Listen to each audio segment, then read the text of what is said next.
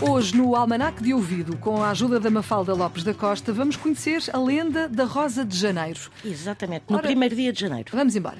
E esta é uma das lendas mais conhecidas do Conselho de Miranda do Douro e é uma lenda que assim se conta. Há muitos, muitos anos, num gélido mês de janeiro, um jovem pastor, que cuidava do rebanho, ouviu de repente, vinda do nada, uma voz que lhe dizia António, apanha uma rosa. E o pastor respondeu, uma rosa? Ora, uma rosa em janeiro? E mal tinha acabado de proferir estas palavras quando viu surgir uma menina que trazia uma rosa na mão. A menina ofereceu-lhe a rosa e o pastor aceitou. Depois a menina disse-lhe que não poderia mostrar a rosa a ninguém.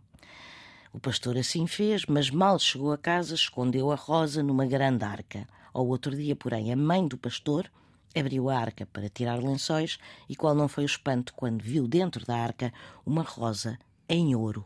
Feliz com o achado, a mãe do pastor quis mostrar a rosa às vizinhas, mas chegou ao pé delas e a rosa transformou-se em pedaços de carvão, como todo o ouro nas lendas. E diz quem sabe que o jovem pastor não voltou mais a casa e que ficou para sempre a viver com a menina que lhe deu a rosa. Essa menina, afinal, era uma moura encantada.